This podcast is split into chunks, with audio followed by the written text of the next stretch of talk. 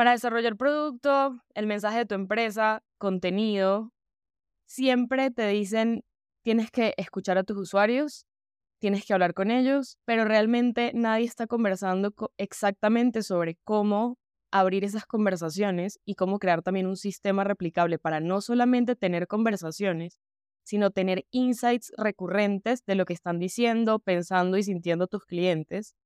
Y reflexionando sobre esto, en realidad tú puedes conseguir esa información de primera mano hablando con ellos a través de tus canales propios, pero también puedes investigarlos a través de investigar competidores, los reviews que tienen, por ejemplo, ir a sitios eh, web para analizar cómo qué está diciendo la gente, hacer lo que se conoce como social listening, pero nadie está compartiendo su sistema en tu end. Y justamente hoy vamos a hablar con Juan Bello. Juan Bello es co-founder de Porter Metrics y CEO también de Porter Metrics, pero más importante aún diría yo, Juan es marketer. O sea, antes de meterse en el mundo de las startups, eh, a, liderar una startup y a crear una, Juan ya era marketer, era consultor y entiende demasiado la importancia de generar valor antes de capturar valor. Y yo creo que ese es un insight buenísimo antes de escuchar este episodio porque vas a entender de dónde viene lo que nos va a contar Juan. Entonces, Juanjo, gracias por venir de nuevo a, sentarte con nosotros a conversar aquí. Estamos demasiado contentas de tenerte en este espacio. Hola, yo soy Lau. Y yo soy Dani, y en este podcast queremos entender cómo hacer mejor marketing. Por eso lo cuestionamos todo. Tácticas, estrategias, sistemas, casos reales y mindset para darte insights que puedas aplicar y descubrir qué funciona y qué no. Bueno, primero, gracias Juanjo por el espacio. De hecho, una de las primeras preguntas que fue un punto de conversación súper relevante, es entender primero cómo nació, qué fue lo que sucedió para que podamos o para que puedas desarrollar este sistema de poder escuchar continuamente a tus clientes. Algo que justo te comentaba también que me genera mucha curiosidad es también que cómo lo hacías antes, porque de por sí ya ustedes como empresa tenían este hábito y priorizaban mucho escuchar a los clientes, que es algo que no necesariamente en empresas B2B o en otras empresas se realiza. Entonces, me encantaría conocer también ese cambio y ya los primeros pasos que aplicaste para poder desarrollar el sistema también. hablemos de tres momentos. Daniel ha visto como últimamente cuando escribo pienso en tres etapas para resolver un problema. Y es desde la cultura, los procesos las herramientas. Entonces voy a comenzar de cómo se desarrolló una cultura para hablar con clientes. Lo primero es que nosotros hicimos parte de Texters, una aceleradora muy reconocida es la segunda después de Y Combinator. Y lo primero que uno hace en Textas, el primer mes de los tres que uno participa, y seguramente así es en todas las aceleradoras, es que uno le enseña a hablar con el usuario y le pone a leerse de mock test. Uno creería que uno vaya a que le enseñen growth hacking, a hacer mejor Facebook Ads y a tener sistemas de ventas y técnicas para conseguir clientes súper sofisticados, pero no. Lo que uno tiene que hacer para crear un producto, para hacer marketing y todo en la vida, es hablar con usuarios, entender sus problemas, sus motivaciones y necesidades, y eso nunca ha cambiado. Esas son las cosas que nunca cambian.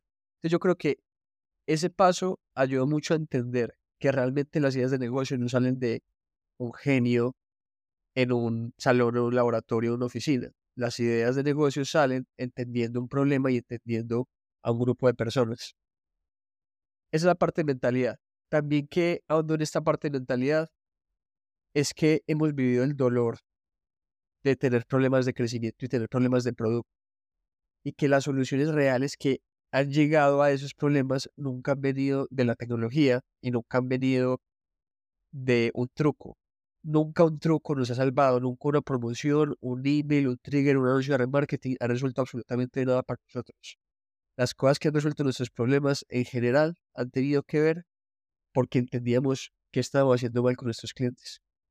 Una historia que le estaba contando es que en 2022 de noviembre fue el mejor mes para nosotros. Fue el mes que más crecimos, nuestro demorar, y al mismo tiempo el que más tuvo churn.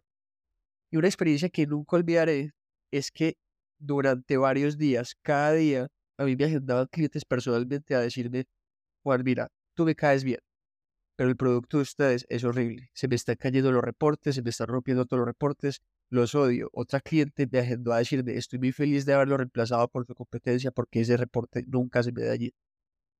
O sea, la empresa estaba súper mal en términos de calidad. Y ahí, para resolver ese problema, cada persona resolvió como sabía resolver. Entonces, la Product Manager se puso a leer documentación, el equipo de desarrollo se montó un pipeline de calidad para encontrar problemas y le pidieron al equipo de soporte, oiga, por favor no resuelva ningún problema de soporte porque necesito ver con datos qué es lo que está pasando en estos sistemas. Y la única cosa que resolvió el problema es que Mateo, mi socio y yo nos sentamos en unas llamadas con clientes y en un día todos los clientes decían, es que el problema es que se me está rompiendo la conexión con Facebook. Y solo eso fue decirle al CTO, oiga, todos esos datos de sus estadísticas no importan, eso es mentira, no me importa lo que digan esos números, el problema es que Facebook se está cayendo. Y él, después de unos días investigando, encontró el problema y lo resolvió. O sea, y eso fue revelador porque uno decir que los problemas más grandes de una empresa se resuelvan hablando con clientes, eso suena como demasiado bueno para ser verdad. Y es de las pocas cosas que digo que son demasiado buenas para ser verdad. Y la otra parte, que es de antecedentes, ya hablamos de cultura.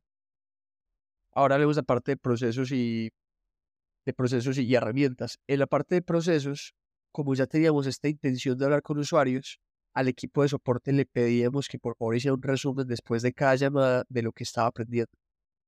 Y personalmente, mi socio y yo, de vez en cuando, cuando estábamos confundidos, aturdidos, que no sabíamos si estábamos haciendo lo correcto, una semana entera la dedicábamos a hablar con usuarios esa semana son los de usuarios y después al siguiente mes otra semana y así. Es algo útil, pero era muy dispendioso, pero entendíamos que el dolor era tan grande que estábamos dispuestos a hacerlo. Entonces había un proceso que era manual, pero que era recurrente. Y lo tercero fue la llegada de ChatGPT. Cuando llega ChatGPT, de una vez conectamos todos esos procesos a esa tecnología y entendimos que ChatGPT era una herramienta hermosa para resumir las palabras de los clientes. Entonces nosotros no íbamos a dejar nunca hablar con clientes y nunca pretendimos usar ChatGPT para automatizar las cosas que son de cara a los usuarios. Más bien, cuando entró ChatGPT, combinamos tres cosas. Nuestra intención de querer hablar con clientes, nuestros procesos super manuales de encontrar feedback y el tercero con ChatGPT, que tengamos resúmenes o sistemas que nos ayuden a entender mejor esa información, porque por más que yo quiera hablar con usuarios, yo no puedo estar en todas las llamadas. Y ese es el problema de los datos cualitativos, que les falta potencia estadística, es decir, que yo solo puedo hablar con tres personas. En cambio, cuando uno lo puede hacer a escala, ya tienes una potencia de cientos o miles de personas. Esa es la diferencia y así fue como llegamos a lo que estamos trabajando hoy. Total, y ahí para sumar, bueno, para los que no saben, yo trabajo con Juan en Porter. Entonces tengo varios insights desde adentro que puedo ir sumando aquí mientras él va contando. En cultura algo que le sumaría que tiene Porter desde el inicio es siempre tiene la cultura de give first, o sea, dar primero al, usuario o al cliente y eso implica estar atento de qué necesita, ¿no? Si yo entiendo qué necesita o yo entiendo dónde está la incomodidad, yo puedo dar. Dar aunque no me lo pidan y como anticiparme a la necesidad. Y eso deriva en comportamiento. O sea, esa mentalidad deriva en acciones puntuales. Eso quiere decir que a nadie le duele regalarle un plan a un usuario si ve que lo necesita, si necesita una extensión de un periodo de prueba, si necesita ayuda para crear un reporte de forma personalizada. Y esas son cosas que pueden ser time consuming y hasta costosas muchas veces, pero creo que viene de la mentalidad de dar primero, ¿no? Entonces, eso quiero sumarlo a la parte de cultura.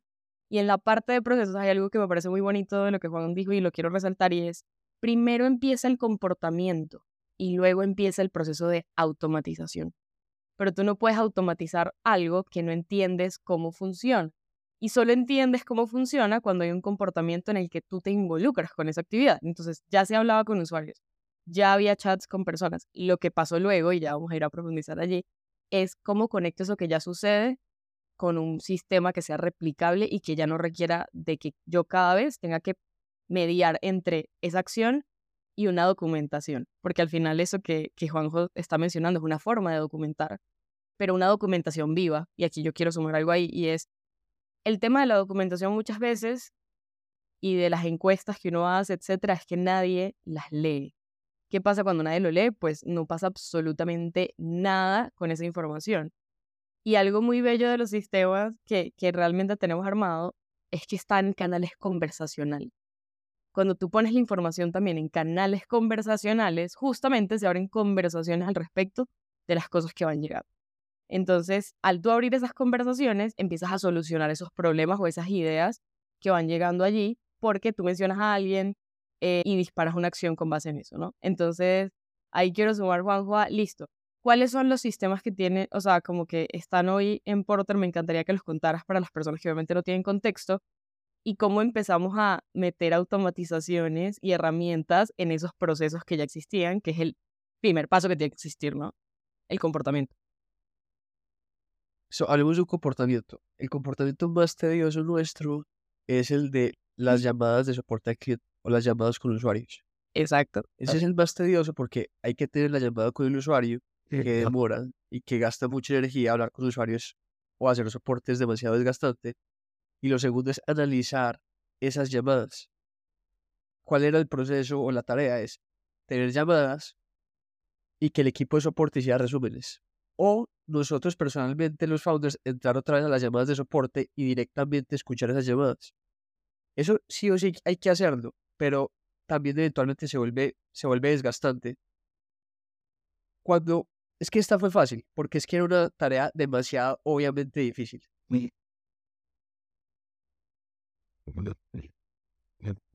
Ay, paro, es que no sé cómo se olvidó la pregunta. No, no, lo que tenía que explicar es, estabas bien, como en el proceso de automatización de, de llamadas, eh, empezaste a pensar como, listo, ¿cómo ya hago que no tengan que escribir el mensaje, sino que transcribo, saco los insights y clasifico? Creo que simplemente cerrar la idea y pues de pronto Ah, yo te la otra. Sería sería súper cool que también mencionaras, o sea, comenzaras como, entonces, inicialmente nuestro equipo utilizaba estas herramientas para documentar y nosotros las Claro. utilizamos o las cambiamos y las conectamos de este modo para comenzar a hacer los primeros sistemas y análisis de esta información. Eso estaría súper cool. Listo. Eso. Ya, con eso ya tengo más claridad. Nuestro,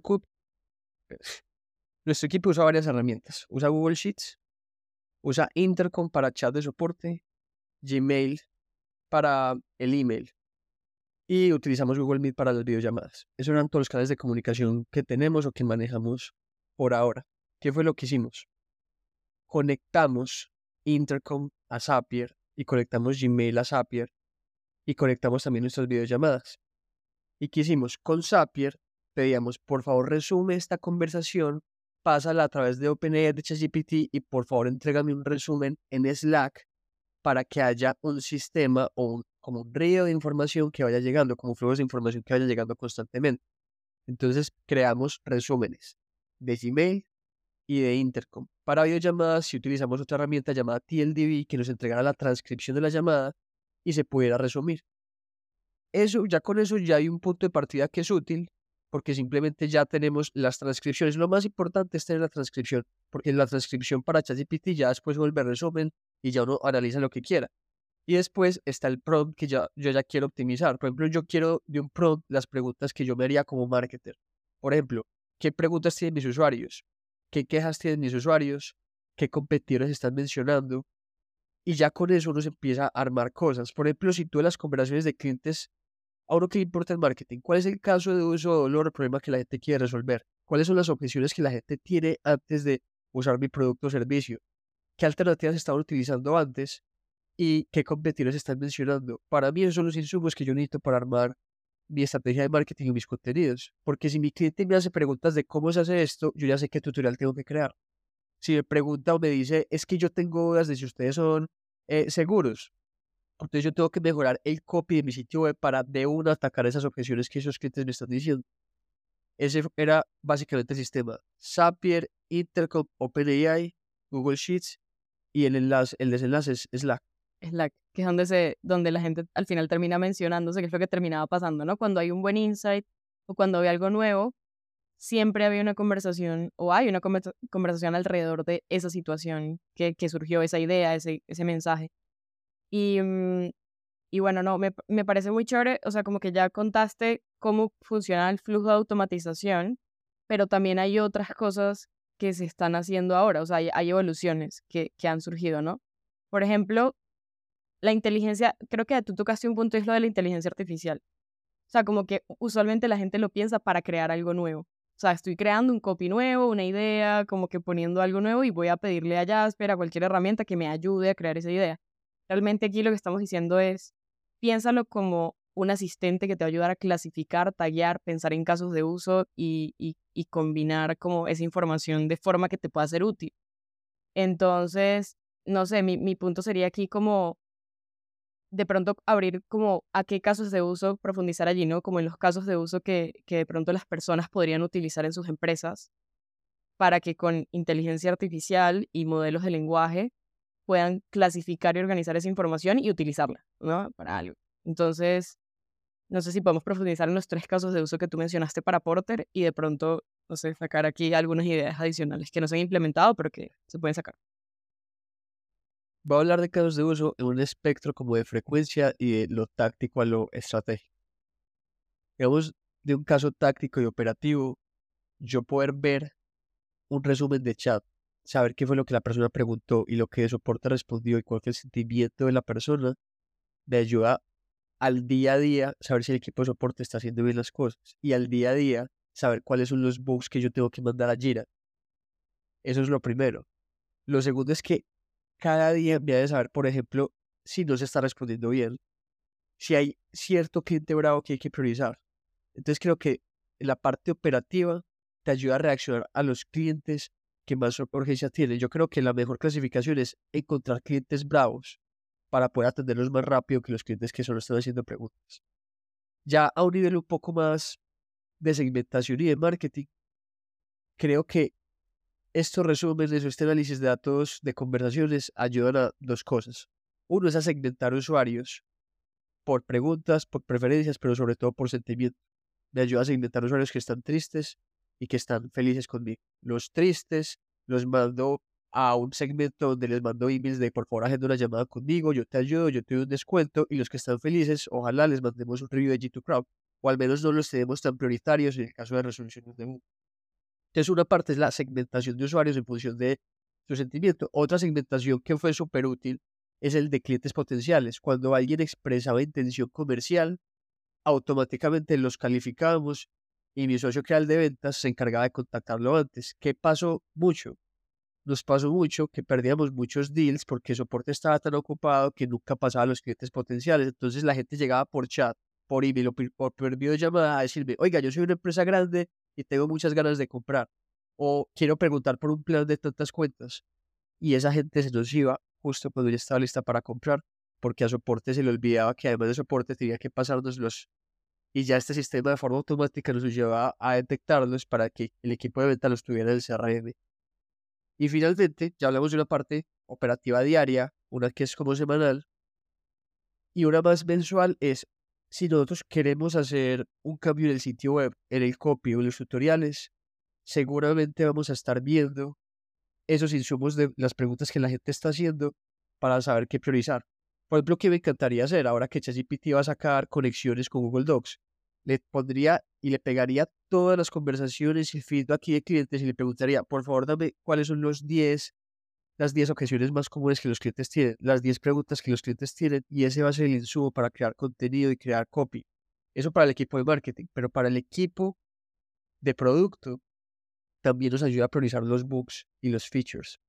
Y a nivel de visión de empresa, o sea, ya que hablamos de la parte operativa de alinear bugs y features y en marketing contenido, a nivel de visión de empresa, ojalá todo el equipo tenga una paz mental de que lo que hacemos le duele a la gente. Y que no hay que tener una estrategia mágica para crecer. Simplemente todo el mundo puede ver de forma visible que cuando algo sale mal el producto, la gente se frustra. Todo el mundo puede ver de forma visible que nos están pidiendo integraciones con Google Ads, con TikTok. Todo el mundo, todos en el equipo pueden ver que la visión tiene sentido porque en los chats se nota lo desesperado que la gente está para automatizar sus reportes de marketing. Entonces creo que a nivel de visión y estrategia nos ayuda a tener menos paz mental o claridad de que lo que estamos haciendo tiene sentido.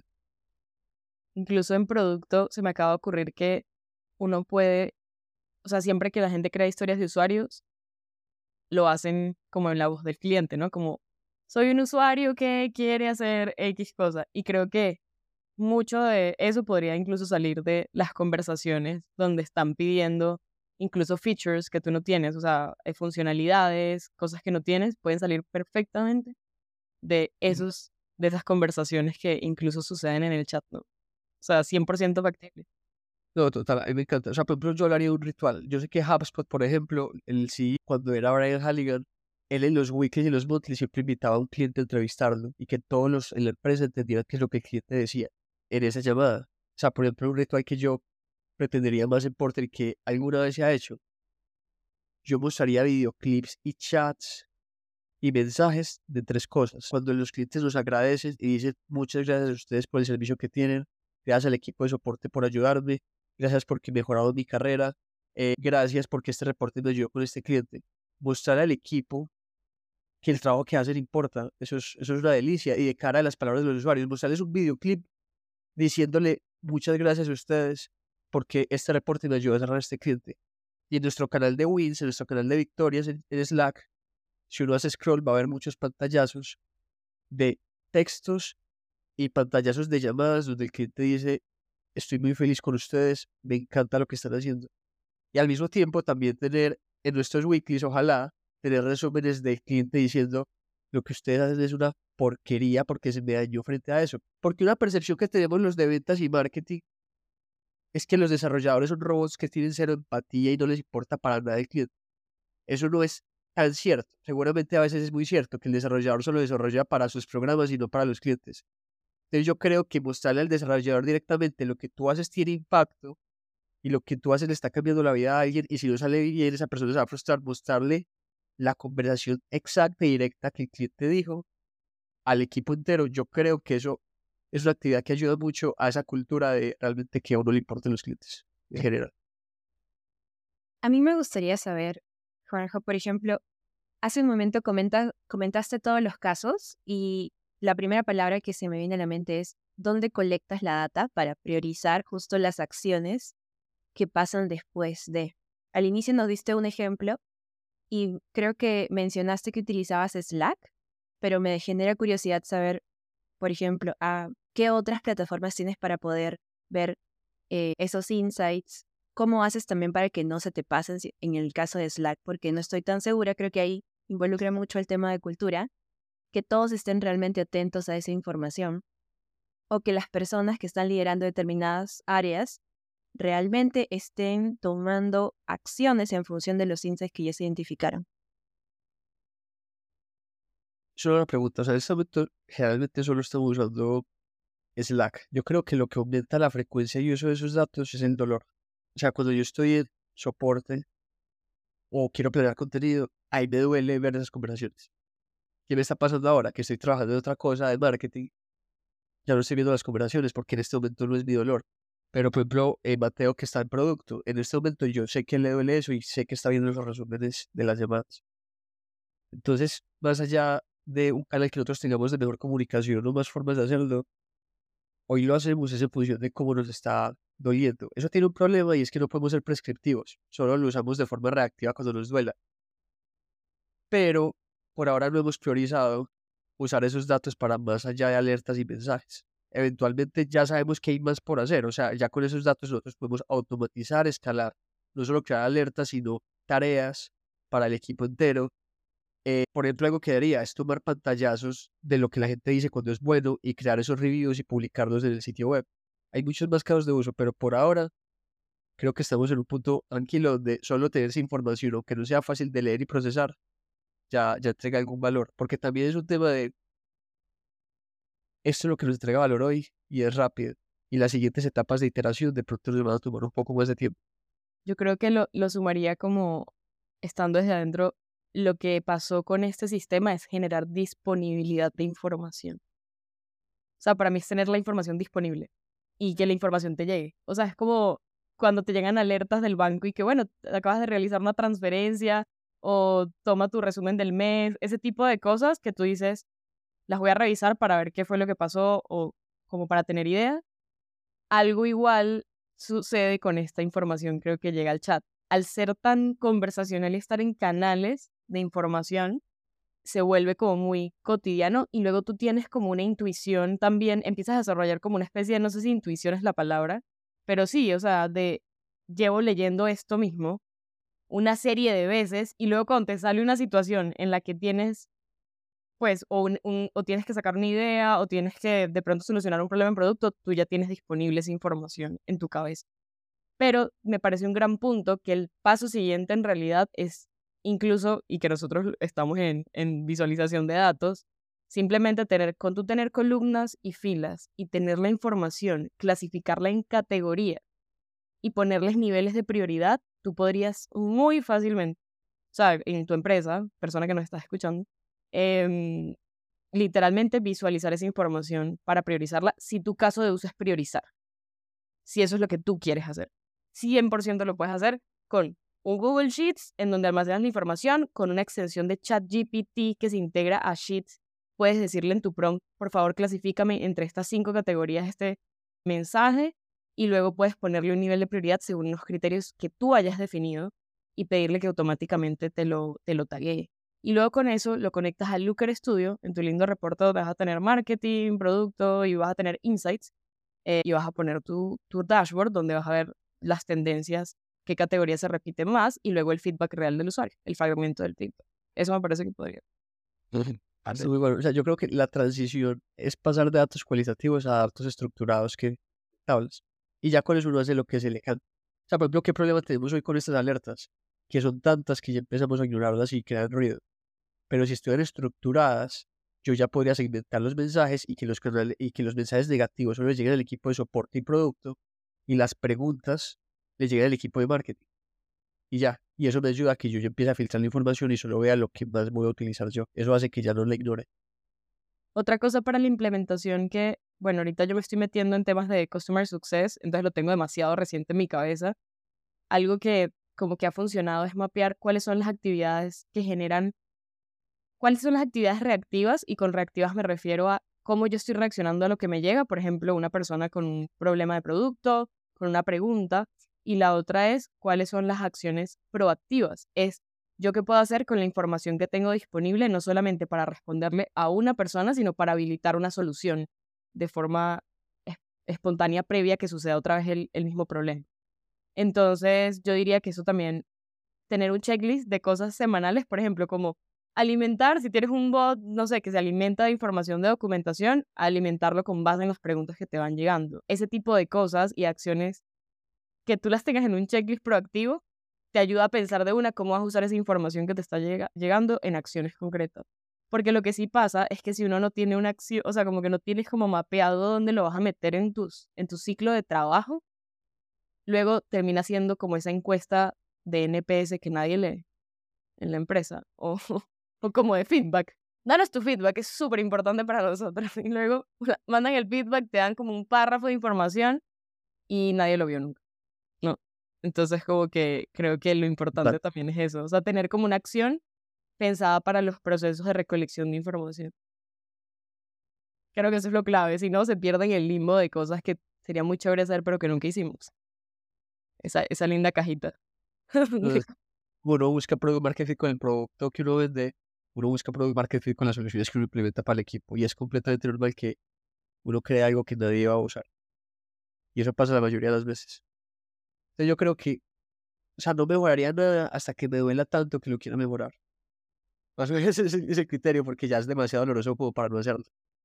Eso, eso es muy interesante, pero sí, o sea, creo que globalmente segmentar y etiquetar es lo que produce todas las automatizaciones, procesos y todo lo demás. Totalmente pues creo que, de verdad, yo, mm, o sea, creo que más allá de como que, simple, o sea, simplemente profundizar más, es como que la gente que escucha este episodio se pueda llevar una idea concreta de cómo puede hoy empezar a recolectar información de forma más útil y sistemática, ¿no? Y vea que en los procesos y en los comportamientos que existen hoy hay oportunidades para sistematizar y recolectar información que para miembros del equipo es totalmente invisible. O sea, realmente eso, eso es cierto, ¿no? O sea, si uno no está en soporte, uno no está todo el día metido leyendo los chats. Pero si tú habilitas un espacio donde esa información te llegue y esté disponible para ti, incluso con un digest de lo más importante, ya estás visibilizándolo. Entonces yo creo que eso es parte como de, del, de la reflexión de este episodio. Y Juanjo, algo que decía súper bonito sobre las, la inteligencia artificial generativa y bueno, etcétera, es, no es solamente para crear cosas, sino para incluso clasificar y organizar lo que ya tienes, ¿no? Y analizar. Y analizar. Eh, en un post que hice hace unos meses, no creo que es, no es lo que uno recibe en la AI, sino lo que uno le da. Un principio de reciprocidad que también aplica en la tecnología. La AI crea contenido solita, más bien malo, y no creo que lo pueda hacer mejor. No, el dataset para mí no va a ser mejor. Pero si uno entiende que la AI no está hecha para generar o que el nombre sea generativa, sino para resumir, etiquetar y analizar lo que le estoy entregando, los resultados son increíbles. Para aquellos que creen que la AI no va a reemplazar a, los, a las redacciones, a los artículos y textos, es porque creen que la AI lo hace todo solo. Pero cuando uno pega la AI a un sistema de recoger información, de estructurarla, de, de la hace parte de tu proceso, te das cuenta que la es necesaria. Y la va a ser cada vez más necesaria. Y si va a reemplazar procesos ineficientes. También estoy demasiado clara de, de eso y, y, lo hemos visto. otro día podemos hablar de cómo estamos usando AI importes para contenidos, por ejemplo. Para marketing. Es episodio. No estamos usándolo. No estamos, o sea, nosotros odiamos cuando yo veo una publicación en Instagram o en LinkedIn y claramente fue escrita con AI, me hace perder la respeto a las pero pero hoy lo estamos utilizando para otras cosas que no son me está escribiendo el contenido, pero si no está ahorrando mucho tiempo. El mejor caso de uso que voy a hablar de una vez es la traducción, porque las traducciones a otros idiomas es la forma más rápida de incrementar tu tráfico y alcance y visibilidad sin esforzarte mucho. Que lo que tú ya tienes en inglés, sí, si tienes un producto global, que pases de inglés a español algo, antes costaba miles de dólares en de traducción, equipos de desarrollo. Hoy, una instrucción de ChatGPT de esto a español, a portugués y francés parece muy factible y es lo que estamos experimentando ahora, ser multilingüe sin haber contratado freelancers para hacerlo. Total, algo que antes podía tomar meses, literal, porque era crear todo de forma manual, ya con un buen input, tú puedes tener un buen resultado finalmente e, en, en horas, en días, literal.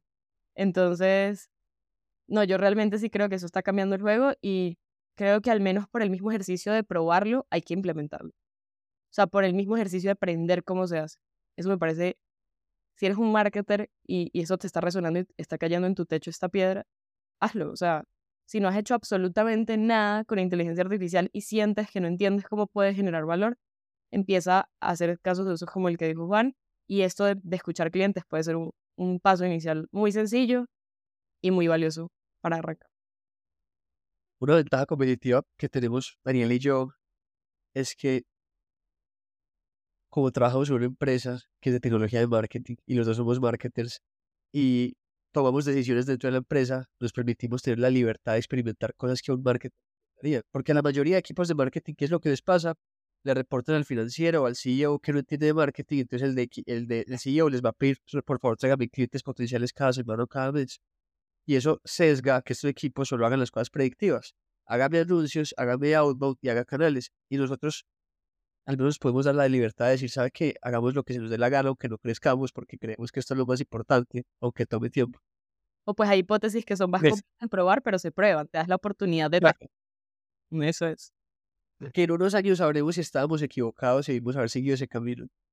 Pero si estamos en lo cierto, habremos tenido una ventaja que ningún equipo habría logrado y que, por ejemplo, una empresa que haya levantado inversión está coartada o sesgada, que tiene que tener resultados predecibles cada cuarto. Nosotros de pronto no tenemos esa presión de hacerlo porque estamos jugando un juego a nuestro tiempo, a nuestra manera, como lo necesitamos jugar o como creemos que lo necesitamos.